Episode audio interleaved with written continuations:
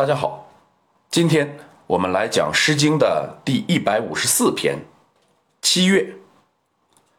本篇作品充满了西周社会生活的史料，是国风中少见的以赋为主要表现手法的作品。由于篇幅太长，这里就不通读了，我们直接进入讲解。七月流火的火。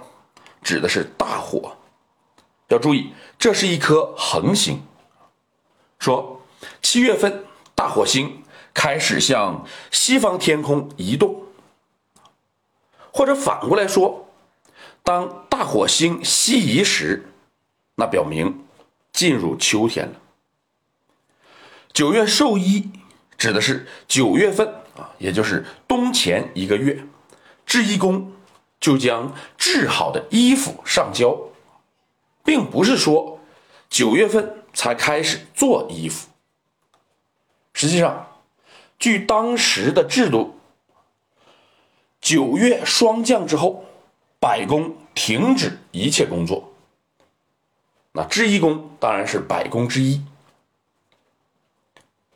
再往后啊，什么是一之、二之呢？它指的是周历的一月和二月，也就是夏历的十一月和十二月，是冬天最冷的时候。碧波是声音，寒风呼呼的刮着啊。历练是感觉，冰冷刺骨。作者慨叹：这么冷的天儿，我连个初步衣服都没有。怎么才能过冬呢？无衣无褐啊，就是无褐衣啊。这里为了强调而做了倒装。以上是第一部分，说秋天的时候，我就把你们的衣服做好交上去了。可是整个冬天，我自己却没有衣服穿。再往下看。三值、四值啊，就是夏历的一月和二月。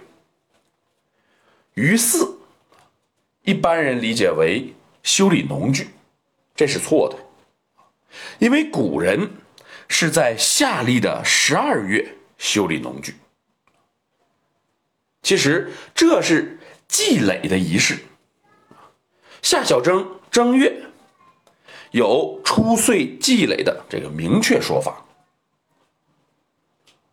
举止啊，一般人理解为下地种田啊，这也是错的，因为农人是正月种田，如果二月去种田，那已经违背农时了。结合小雅的福田，可以知道举止说的是贵族。在二月份的时候，到农田里祭祀土地神和四方神。你想嘛，用啊抬起脚趾头这样的话，郑重其事的表明到田地里去，他能是表明农人，还是表明贵族呢？农人天天如此，年年如此，一辈子就如此。这个动作需要啊去强调吗？不需要，但是贵族不同，贵族一年可能就这么一次，所以用了一个举止来强调。那么这两句话啊，说的都是官方活动，于祀和举止都是官方的祭祀活动。这种祭祀活动的规模是很大的，贵族从城市。到郊区，路程是极其遥远的。他们祭祀，农人就闲着吗？不是的，农人自己要在田里工作，而他们还要集合他们的老婆孩子到田地里去送饭。同就是汇集、集合的意思。农官因此而非常高兴。那给谁送饭呢？很多人以为是给农人送饭。如果是这样的话，农官何以治喜呢？其实，这是给王孙公子们送饭。那以上啊，说的是第二部分，讲的是农人种地的时节，贵族所做的事情。我们种地，你祭祀，我们忍饥劳累不说，妻儿也不得清闲。再往下看，前两句又是以制衣服开头。那往下走，春天太阳很暖和，黄莺在欢快的叫着，姑娘们手执深筐，沿着小路去采那柔嫩的桑叶。采桑是为了养蚕，而养蚕还需要采矾啊。至于要用矾去做什么啊，各种说法都有，我们这里呢也就不强调了，不分辨了。总之，对于这些姑娘们来说，在春天里外出采矾是非常舒适的一件事情。春日迟迟，说的是春阳温暖。让人感觉懒洋洋的啊，不是说春天长。采繁齐齐啊，说的是采繁时心态很舒缓啊，不是说人多。姑娘们喜欢在外面啊，就怕与公子一同回府，并因此而伤悲啊。此处这个公子指的是女公子，不是男性。姑娘们怕的是回到被管辖的贵族府邸，而不是被贵公子抢去玩弄。啊，以上说的是第三部分，说的是在贵族家庭服务的女性，她们做着采桑养蚕的工作，没有自由，渴望自由。采桑养蚕啊，也是。为了制作衣服，所以这一部分的头两句与后面还是有一定的关联的。再往下，前两句稍微发生了变化啊，说七月份火星西偏，八月份就开始收割芦苇。